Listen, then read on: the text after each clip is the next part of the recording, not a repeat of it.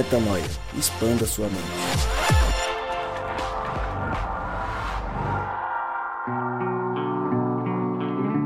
Sim, senhoras e senhores, ladies and gentlemen. Está no ar mais um podcast Metanoia e você é muito bem-vindo a mais um dia de expansão de mente. Seguimos semana após semana expandindo a mente junto com você. E como eu sempre digo e repito, meu nome é Lucas Vilches e nós estamos juntos nessa caminhada. Lembrando para você que toda semana metanoia vezes 3, às vezes vezes 4, às vezes vezes 2, às vezes vezes 5. Fato é que toda semana vários momentos de expansão de mente. Você acompanha tudo que a gente publica lá no nosso Instagram e em todas as plataformas de podcast espalhadas pela internet. Juntos em mais um dia de conversa, mais um dia de mesa entre amigos, para falar sobre Salmos 29. Texto curto, direto, mas que traz uma informação importante sobre aquele que nos criou, sobre Deus e sobre nuances importantes de sua personalidade, se é que a gente pode falar assim, sobre quem ele é e quem nós, obviamente, somos através dele. E eu, obviamente, junto com Cristal Brito, Mariana Moraes e Rodrigo, ó oh, Rodrigo Maciel, estarei a partir de agora neste tema que começa com ela, Mari, a carioca mais paulista deste Brasil, agora visitando a Liberdade e outros bairros da capital paulista. Ela está aqui para ler Salmos 29 com aquele sotaque carioca, mas com um tempero paulista que é de onde ela grava nesta noite de hoje. Pois é, gente. Bom dia para você, boa tarde para quem é de boa tarde, boa noite para quem é de boa noite. O Lucas está correto. Vim de um dia turístico em São Paulo, gosto muito daqui, me sinto bem, inclusive é o berço do Metanoia. Então, tô aqui, né, com bastante influência oriental, já que passei o dia na Feira da Liberdade, recomendo, mas não recomendo. É domingo, eu acho que é só, é só domingo essa feira, gente. Porque assim, se tiver sol, se tiver o dia estiver muito bonito, faz outra coisa, porque o carnaval carioca ficou tímido diante daquela superlotação que eu passei hoje. Mas estamos aí sobrevivendo e bora é, nos atentar nesse texto que é o tema do episódio de hoje. Vou começar a ler então, galera. Atribuam ao Senhor, ó seres celestiais, atribuam ao Senhor glória e força. Atribuam ao Senhor a glória que o seu nome merece. Adorem o Senhor no esplendor do seu santuário. A voz do Senhor ressoa sobre as águas. O Deus da glória troveja. O Senhor troveja sobre as muitas águas. A voz do Senhor é poderosa, a voz do Senhor é majestosa. A voz do Senhor quebra os cedros. O Senhor despedaça os cedros do Líbano. Ele faz o Líbano saltar como um bezerro o Sirion como novilho selvagem. A voz do Senhor corta os céus, com raios flamejantes. A voz do Senhor faz tremer o deserto. O Senhor faz tremer o deserto de Cádiz. A voz do Senhor retorce os carvalhos e despe as florestas. E no seu templo todos clamam: Glória! O Senhor assentou-se soberano sobre o dilúvio. O Senhor reina soberano para sempre. O Senhor dá força ao seu povo. O Senhor dá a seu povo a bênção da paz. Rô, você indicou esse texto e ele tem, ele tem uma sequência importante uh, sobre como Deus lida com o povo e ele vem evoluindo, dando algumas diretrizes importantes e termina ali falando de paz mas antes da paz, ele fala de um barulho até, né? Então a gente tem a paz lá no final e a gente tem um estrondo no começo. A gente tem algo que talvez cause até incômodo. Eu queria ouvir de você, como que você entende esse texto e que paralelos são esses que o autor traça para a gente começar a entender, obviamente começar a entender nesse texto, porque a gente já entende muita coisa de Deus, mas através desse texto começar a entender quem Deus é e o que, que ele quer falar para nós aí, Rô. Fala galera, fala aí, todo mundo que escuta a gente aí toda semana, graça e paz para todos vocês. Salve, salve para essa mesa maravilhosa, Mariana Moraes, Cristal Brito, Lucas Wilches. É, respondendo sua pergunta, mano, eu tava meditando nesse texto nesse final de semana e lembrando que, às vezes, com o passar do tempo, ao compreender que Deus é nosso Pai, talvez a gente perca um pouco da noção por talvez humanizá-lo é, demasiadamente, a gente perca um pouco da noção do quanto esse Deus é poderoso, do quanto ele é grande. Né? A gente é, usou um nome aqui até no offline, aqui um pouco antes da gente começar a gravar, eu, eu chamei o Deus de gigantescão.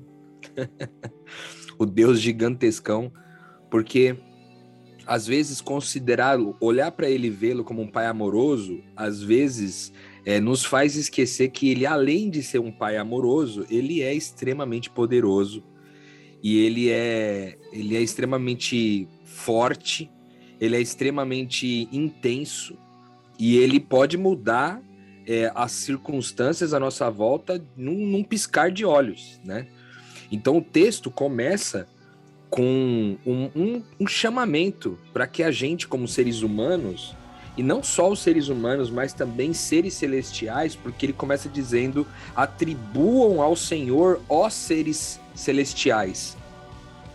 E depois ele fala pra gente, né? Atribuam ao Senhor a glória que ele tem, porque a glória que o seu nome merece, a glória que ele tem no esplendor do seu santuário, ou no esplendor da sua santidade. Ou seja, Deus é tão bom, é tão bom, a bondade dele emana tanto dele que a, é, essa glória, esse brilho, ele é emanado, né, junto com essa bondade que vem de Deus. Depois disso, ele vem trazendo esse, esse, essa potência da voz dele, que a gente vai caminhar com calma aqui, talvez explorando alguns detalhes. E ao fim, ele fala que essa voz, né, esse alguém poderoso demais, que deveria ser glorificado por todos nós, seres celestiais e seres terrenos, esse que tem a voz que pode mudar a condição da matéria. É, é o mesmo Deus que dá vida e paz, que dá a bênção da paz para o seu povo. Né? Ou seja, aquele que teoricamente, com o poder da sua voz, deveria causar um certo medo, como aconteceu com aquele, com o povo de Israel ali, né? Quando eles é, Moisés estava recebendo as tábuas da lei, diz que os, os trovões, os barulhos de trovões eram muito altos de Deus falando com Moisés. E o povo se amedrontou, falou: Moisés, fala lá com ele lá, não vamos falar com ele não. Tamanho o poder que era a voz de Deus, né? Tem uma outra referência com Moisés também, que, que Deus fala para ele que se ele passasse de frente para Moisés, Moisés não suportaria e morria. Né? Tamanho a intensidade e o poder desse Deus. Então, eu acho que o grande motivo da gente trazer esse texto para conversar hoje é que a gente explora muito aqui a perspectiva de Deus como pai, como um pai amoroso. Mas eu, eu acho que vale a pena a gente não se esquecer que é, ele, mesmo sendo amoroso, ele não deixa de ser extremamente poderoso e capaz de mudar tudo à nossa volta, toda a matéria à nossa volta, num simples piscar de olhos. O Cristal, o texto, como o Rô colocou, ele traz dois, dois, dois elementos, duas posições, duas características muito importantes de Deus. Uma que a gente está até acostumado, na verdade as duas a gente está acostumado, mas uma a gente fala com um pouco mais que essa coisa do poder, da, da onipresença, da onipotência. Então, um Deus que é poderoso, que tem uma voz poderosa, que causa estrondos, que divide as coisas, que separa as labaredas, as labaredas do fogo, que faz acontecer uma série de coisas.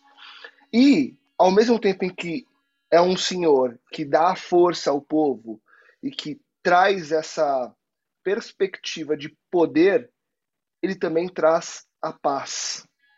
Como que você, Cristal, enxerga Deus nessas nuances do poder e da paz? Onde você mais se apega de forma pessoal e como que você entende também de forma pessoal essa força e essa paz aplicados ao seu dia.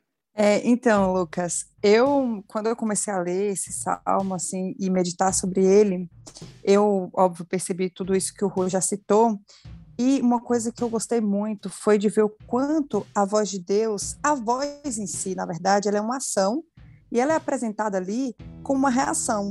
Então ele vai trazendo tipo a voz de Deus, ela ecoa sobre o mar, e ele vai falando, a voz de Deus ela é poderosa, a voz de Deus ela faz isso, ela faz aquilo, e ele vai trazendo sempre a ação sobre a voz, né? E o quanto essa voz ela gera esse movimento. Que não é só algo poderoso, que é só uma voz aleatória e que não tem um, nada se movimenta, né? Desde a criação, a voz de Deus ela se movimenta muito assim. Então, é, na minha vida, olhando Deus como, como esse ser poderoso, mas que gera transformação para mim o tempo inteiro. Então, todas as vezes que eu abro a minha boca e falo, eu ouvi a voz de Deus, algo em mim mudou e eu tomei uma direção na minha vida, né? E essa, essa e um Deus de paz, porque de fato a certeza, a convicção de que eu ouvi a voz e de que eu tomei uma, uma decisão baseada nisso, me traz paz, a paz na convicção de que eu estou fazendo, que eu estou no centro da vontade de Deus e que as coisas estão acontecendo e que vão acontecer é, como dentro do, do, plano aí do universo do fluxo, né? Do fluxo perfeito de Deus, assim, é, cheio de bondade e transmitindo glória, né? Glorificando a Deus, né? A gente já discutiu aqui várias vezes, nada mais é do que é, a bondade de Deus revelada através da gente, através de todas as coisas que, que a Bíblia já traz, né? Na natureza e etc. Então, eu gosto de pensar nessas, nessas duas coisas aí que você me perguntou, na minha vida pessoal e essa força de Deus que, volto a dizer, é sempre gerando movimento, que é como se Deus ele é forte, ele me dá essa força, toda essa, essa magnitude existe dentro de mim, né? Está dentro de mim, porque é onde Deus escolheu habitar. E eu gosto, esses dias eu estava lendo aqui, lembrei que agora, você não me perguntou, mas esses dias eu estava lendo aqui sobre um, o discurso secreto de um general chinês um artigo aí que saiu, enfim, depois eu acho que a gente até poderia conversar sobre isso, mas o, o general fala a seguinte frase assim: é, se deixarmos a teologia do Ocidente entrar na China e nos esvaziar por dentro, se permitirmos que todos os chineses ouçam a Deus e sigam a Deus, quem obedientemente nos ouvirá e nos seguirá? O contexto era de que, para as pessoas obedecerem uma liderança autoritária, eles não poderiam ouvir a voz de Deus, né? E entender exatamente isso que eu acabei de falar, de que Deus está dentro da gente e encontrar com essa voz, sabe? Porque é essa voz que gera o movimento do, do que é coerente, do que e o poder que e, e nos dá poder também para movimentar através da nossa voz, para movimentar as coisas ao nosso redor. A Cristal tocou num ponto que eu achei importante, que ela fala sobre esse poder de Deus em nós. Nós, como agentes desse poder de Deus. Como é que você enxerga isso? E você acha que esse texto traz essa possibilidade metafórica de pensar em todo esse poder como nós, enquanto agentes dessa, dessa força de Deus também aqui, Ru? Interessante, cara, porque tua pergunta tava, tá diretamente ligada ao meu comentário com que eu ia falar da Cristal, né? Eu achei que foi lindo uma coisa que a Cristal falou, que ela citou que essa voz ecoa dentro de nós, né? Às vezes a gente observa essa voz vindo de fora, como se como se esse som fosse produzido apenas de fora para dentro. Mas o som dessa voz, do poder dessa voz, se nós compreendemos que Deus nos habita, ele vive dentro de nós, então essa voz ecoa a partir de nós, né? E a partir de nós também, não só fora de nós, mas dentro de nós também. E aí ao pensar sobre isso, eu acho que num primeiro momento vem um certo pudor, sabe? Por que um certo pudor? Porque, cara, por mais que eu consiga dar um grito aqui, o mais, eu acho que o máximo que eu consigo fazer é quebrar um copo de vidro. Que isso aí já tem, já tem na história aí experiências de pessoas que conseguiram estourar com um grito uma taça de cristal. Interessante até falar taça de cristal, né? Estourar com um grito e a cristal aqui com a gente. Mas é, você, por exemplo, ele citou algumas coisas aqui, cara, que é pesado demais, ó. Por exemplo, ele diz assim, ó. É, que essa voz troveja sobre muitas águas. Eu não sei se vocês conhecem uma fobia chamada talassofobia, que é uma fobia de grandes volumes de água. Há quem diga que também é uma fobia de, de, de coisas imensas mas é de grandes volumes de água. Quando você bate o olho e tudo que você vê é água. Aí fica imaginando um trovão que ressoa sobre muitas águas. Ou seja, se aquela imensidão de água já provoca um certo medo, imagina o trovão ecoando sobre isso.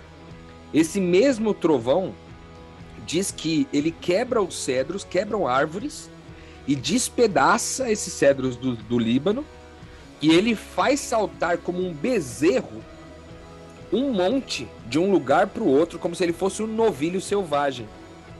Essa voz corta o céu como, como raios flamejantes e faz tremer o deserto.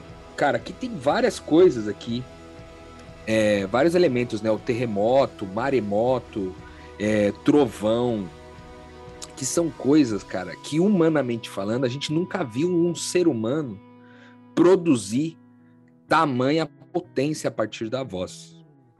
Então, em resposta à tua pergunta, eu acho que sim, essa voz está dentro de nós, mas por causa da nossa limitação física, por conta de estarmos limitados a esse templo, ela não ecoa para mais do que os limites que ela a ela foram estabelecidos, né? Com certeza, Deus, por viver em nós, tem poder para poder ecoar desse jeito.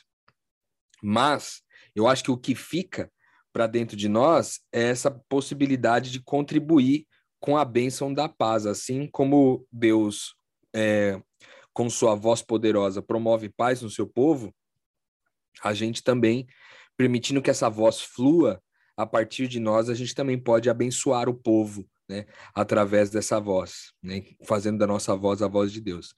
Agora, cara, é, pensando sobre isso, eu fico imaginando o seguinte, porque se a gente olhar para a gente, se a gente conseguir entrar na imaginação que o samista propõe, é muito grave, velho. Porque assim, ó, uma árvore dessas gigantescas, tipo, tipo cedro, cara, como é que você faz para quebrar uma árvore dessa no braço? O cara mais forte do mundo não quebra uma árvore dessa no braço, velho. E Deus, com a voz dele, despedaça não só uma, como quase todas de uma floresta inteira. Como ele fala aqui no final, né? Ele despe. É como se ele despisse uma floresta inteira, velho, com a voz dele. E eu acho que isso é muito forte, cara, de lembrar. Porque assim, ó, se isso tudo, se Deus é isso tudo que o texto está falando de Salmos 29, o que é quando ele fala para sua vida assim, ó, você está curado? Ou quando ele declara sobre a sua vida assim, ó, paz.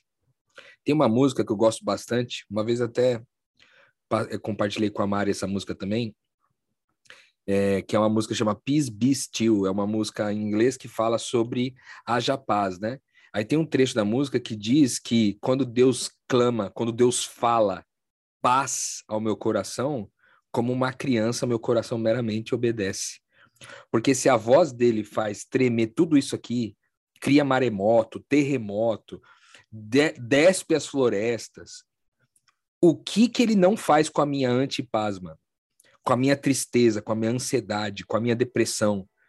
Se ele falar, chiu, chega, acabou. O que que ele não faz com as minhas dores, com as minhas tristezas, com as minhas inseguranças, com a minha falta de fé?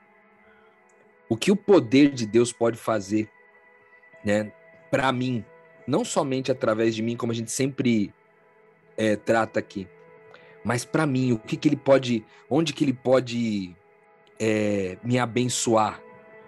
Né? Então, para mim, pensar que Deus tem essa voz forte aí, me lembra o fato de que toda vez que eu pedir para ele algo, pedir para que ele, através da voz dele, resolva um problema que eu não estou conseguindo resolver, toda vez que eu clamar por isso, com fé, sendo esse pedido, né, com a mesma direção do Espírito de Deus, eu tenho certeza que ao falar, esse medo, essa insegurança, essa culpa, ela vai saltar como salta um monte do lugar para o outro quando Deus fala.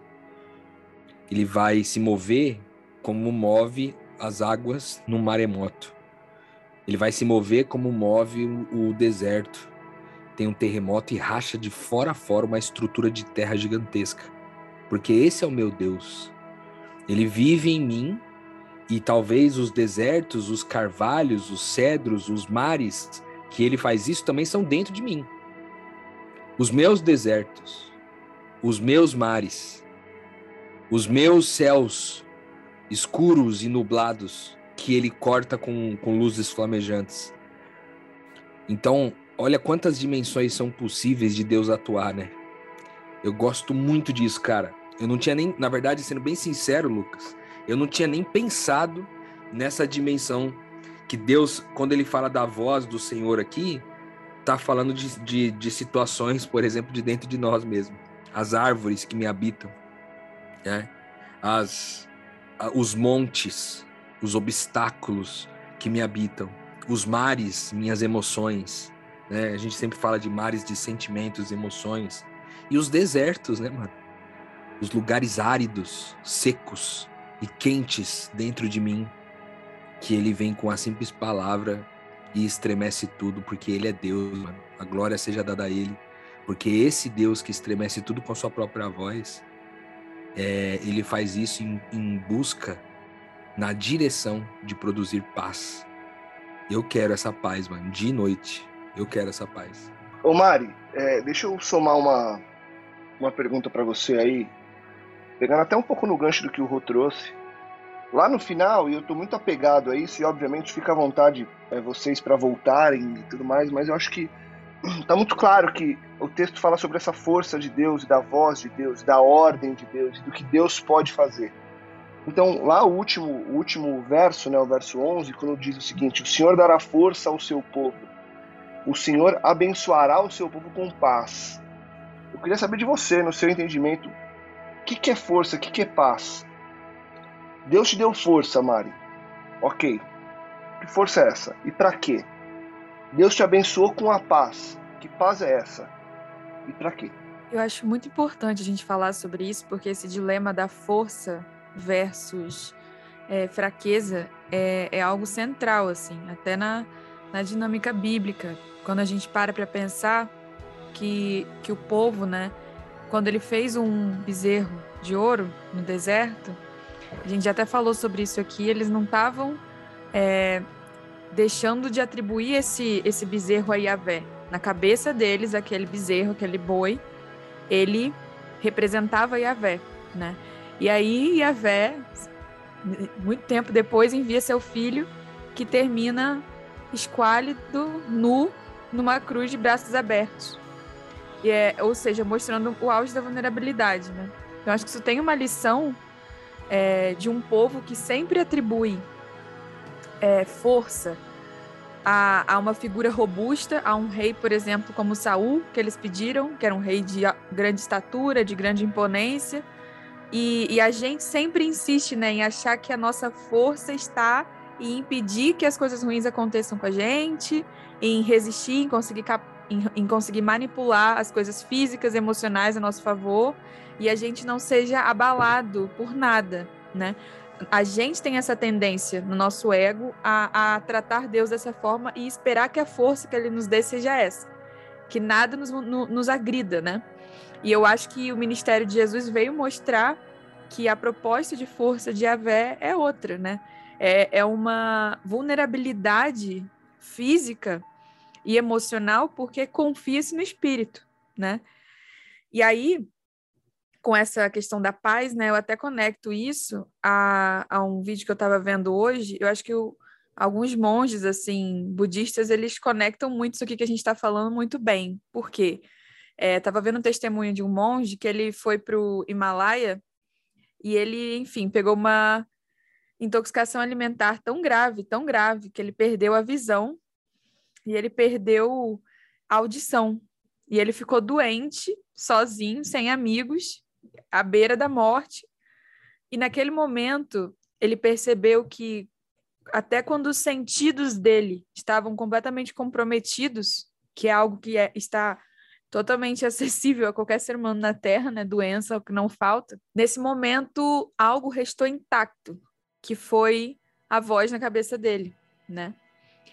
E a consciência dele estava totalmente intacta, por mais que os sentidos e tudo à volta estivesse detonado. O que que isso fala para mim? E o que que ele também disse, né? Que a capacidade da gente se render a escutar o que Deus está falando sempre está sendo oferecida. Mesmo que a gente esteja vivo, saudável, ou à beira da morte, ou mesmo morto, essa, essa capacidade de se render a essa voz e confiar nela e, e abraçá-la de alguma forma e andar é, no fluxo dela, nesse fluxo que move os ventos, que move as águas, que move os trovões, é, essa, essa escolha nos é dada. E eu acho que essa que é a oferta é, plena, eterna de paz que nos é dada. Não é de não ter um corpo agredido, não é de não passar por qualquer coisa na vida, mas saber que a sua alma, a sua alma é ofertado descanso de abraçar o que quer que esteja acontecendo como voz de Deus e, e, e lidar com isso de forma harmônica. Mais preocupado em estar na companhia do que essa voz está fazendo, do que propriamente entender, crivar, julgar e controlar para garantir qualquer coisa. Então, no frigir dos ovos, no frigir dos ovos, né? A grande força é a capacidade de estar vulnerável fisicamente, a não tomar nenhum poder como seu, nenhum poder financeiro como seu, nenhum direito emocional como seu, nenhuma saúde física como sua, nada. Nada. Não tomar nada como seu, a não ser a capacidade da sua alma se render ao que quer que essa voz fale. E, e, é assim que Jesus foi indestrutível, é assim que Jesus venceu a morte, com essa vulnerabilidade, com, essa, com esse descanso de alma. Então, para mim, é aí que vem, daí que vem a paz e o descanso infinito. Quando a gente fala de descanso, a gente pressupõe essa crença é, que acompanha o todo, porque não tem como você descansar sem entregar. É, e a gente se debruça nessa paz, né, Cristal?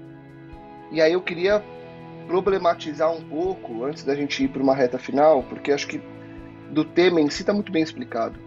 Mas a grande questão é que na prática encontrar essa paz e esse descanso todos os dias não é nada fácil. Então, vira e mexe, você tá aí, Cristal, na tua rotina, no teu dia a dia, é, sem paz, sem descanso.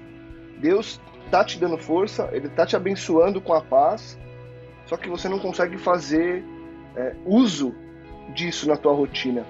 É, você passa por isso e quando passa, como que você faz para voltar ao centro e continuar caminhando? É, até como dica para quem nesse momento entendeu a força de Deus, entendeu que Ele quer dar paz, mas não sente isso.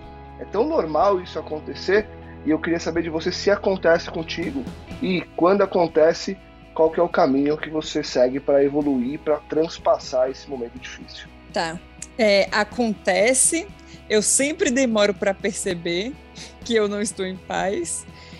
E é, para passar por esses momentos, é, eu preciso sempre de comunidade. É como eu lido, né, Cristal? Eu preciso estar em comunidade, preciso de alguém que me lembre algumas coisas importantes a respeito de tudo isso que a gente conversa aqui. Então, é, essa falta de paz sempre vem acompanhado de alguma ansiedade a respeito do amanhã. Na maioria das vezes, para mim, é sempre uma ansiedade, né? A ansiedade sempre está no futuro, sobre coisas que vão acontecer e também muita pressão que de perguntas que eu não tenho respostas constantemente, principalmente da minha vida, da minha rotina, de quanto tempo eu vou ficar no lugar que eu estou indo, coisas que eu não sei responder e cobranças é, da sociedade devido a um padrão e tudo. Então, tudo isso às vezes me fa faz com que eu me perca no que eu estou vivendo.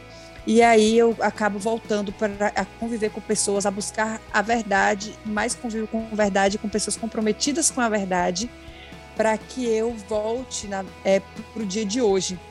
E no dia de hoje, né, eu creio, sempre falo que, que em um dia a gente precisa é, trabalhar, que seja quem trabalha, quem estuda, ter o tempo de contemplar, ter o tempo de para alguém, e tudo isso para mim precisa acontecer nas 24 horas que eu tenho, né? Enquanto eu tenho as 24 horas. Então, esse para mim, quando eu tenho um dia com tudo, com todos essas, essas, esses tópicos aqui que eu citei, é, eu consigo de fato me sentir plena, assim, sabe? Com a plenitude, assim, falar assim, não, hoje foi um dia que eu vivi o aqui, o agora e tal. Então, eu sempre busco ajuda quando eu não tenho. Eu acho importante falar isso, eu acho que a gente já deve ter falado isso aqui em algum momento, de que, velho, em algum momento, tipo, você tá passando por uma coisa, é uma, um, é, não tá em paz, você precisa de alguém para te lembrar das coisas, sabe? E às vezes as pessoas não vão adivinhar. Não é ficar esperando você receber uma mensagem de alguém, um negócio cair do, do além. Às vezes é necessário você ir lá e mandar mensagem, pedir ajuda, falar, ah, eu preciso de ajuda. Não estou em paz. E aí, numa conversa, você acaba conseguindo chegar numa conclusão e tudo, e Deus sendo revelado ali através dessa, da relação né, que você está tendo com a pessoa. Eu lido dessa forma. Roi Mari, como é que vocês, apesar de saberem da bênção da paz, e da força que Deus concede, como é que vocês lidam com os momentos em que você não se sente forte, muito menos em paz. Como, como atravessar esses momentos e voltar com o pé no chão para o lugar onde Deus te colocou para você seguir fazendo uso dessa força e fazendo é, uso, se é que eu posso dizer assim, dessa paz que Deus faz cair sobre nós. É, esse é o momento das ferramentas, né, que são super importantes, mas é bom sempre deixar o, o fundamento aqui dito que no presente eu não conheço alguém que esteja plenamente no tempo presente, nem monge, nem pastor, nem filha de Deus, nem nada, não conheço. É, a, as vozes, né, de fé, elas são é, unanimidade quando elas dizem que no presente, quando você consegue estar aqui, totalmente aqui, não há estado de intensa angústia ou sofrimento. O, o negócio complica quando a gente sai e não consegue voltar pro agora, né? E até uma, uma frase que a gente fala entre amigos aqui, no meu, no meu grupo de amigos, a gente fala muito isso. Eu te convido ao mundo fora da sua cabeça. Me dá a mão. Eu te convido ao mundo fora da sua cabeça. Porque quando a gente está preso na nossa cabeça, que é o único lugar onde a gente consegue viajar a velocidades inimagináveis para lugares inimagináveis, nele está o inferno e o sofrimento. Então, primeiro dizer esse fundamento, porque leitura de Bíblia nenhuma vai ser útil, conversa nenhuma vai ser útil, é, ritual, oração nenhuma, ela tem nenhuma uh, utilidade se não for te trazer para Deus que está no aqui e no agora. Vai ser só encheção de linguiças, às vezes vai te confundir até mais. Então, é o princípio de todas as ferramentas. Sabendo disso, eu vou dar uma dica rápida aqui, prática, que até irrita muitas vezes meus amigos, não sei se a Cristal e o Rodrigo já não estão convivendo tão fisicamente comigo, né? Mas quem convive fisicamente comigo vê meu celular pitando. e aí eu recebi até uma pergunta curiosa que eu pensei em trazer aqui o podcast, porque assim, normalmente meu celular pita várias vezes ao dia. Mais ou menos nove, meio-dia, três da tarde. E aí, às vezes, alguém vai lá enxerido, olha, tá escrito oração. Quem vê pensa, né, que eu sou a crente. Mas beleza. O foco é que a pessoa vê que na hora eu não dificilmente ela vai ver alguma coisa acontecendo que vai parecer de fato que eu estou orando. E isso é uma grande resposta, inclusive, de desmistificar que as boas ferramentas espirituais elas precisam ser práticas. Elas precisam ser discretas, sutis e leves para serem feitas em qualquer momento, porque eu não tenho como ajoelhar e fazer um ritual enorme. Então, às vezes é um fechar de olhos. E tem uma oração que eu que ela me traz muita paz, que é até de um um guru, que é Yogananda. Ele fala muito de Cristo, assim. E essa oração, ela é curtinha. E eu fecho os olhos e todo dia eu faço ela rapidinho. Que é assim: Nascimento, nem morte, nem casta eu tenho. Pai e mãe não tenho também. Santo Espírito, eu sou um com ele. Eu sou a felicidade infinita.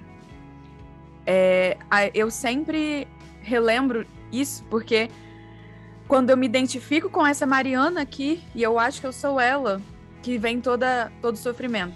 Quando eu me lembro que eu sou um com o espírito e é, é a Mariana é só uma responsabilidade minha para demonstrar esse amor, a Mariana é minha responsabilidade, é minha ferramenta, mas eu não sou ela. Dentro ser ela é o que tira a minha paz. Então essa essa oração ela previne, ela higieniza a nossa alma, previne essas crises e mesmo se você estiver numa, num contexto de extrema é, é, antipaz, né? Ela te lembra a raiz de todas as coisas e quem você não é também. Então, essa ferramenta é bem útil para mim e discreta.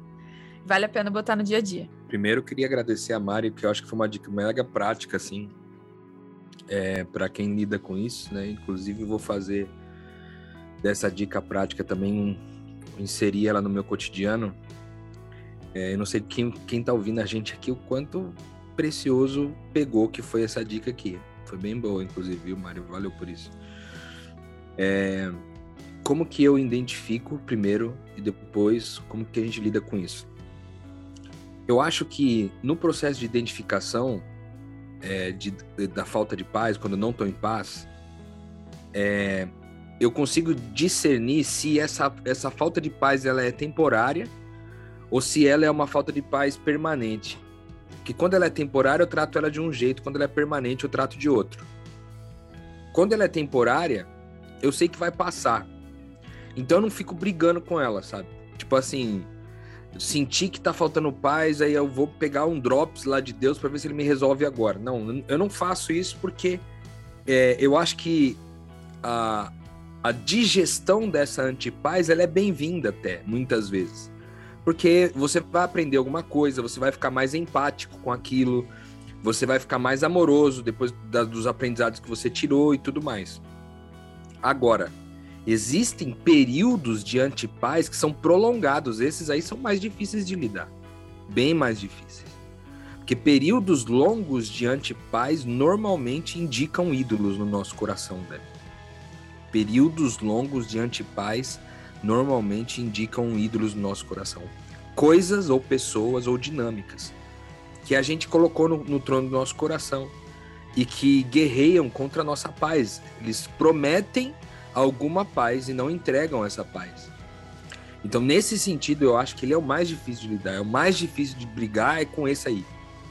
Essa antipaz prolongada, a tristeza prolongada, a, a, a ansiedade prolongada, o desespero prolongado, a insatisfação prolongada, essas coisas que se prolongam por muitos dias.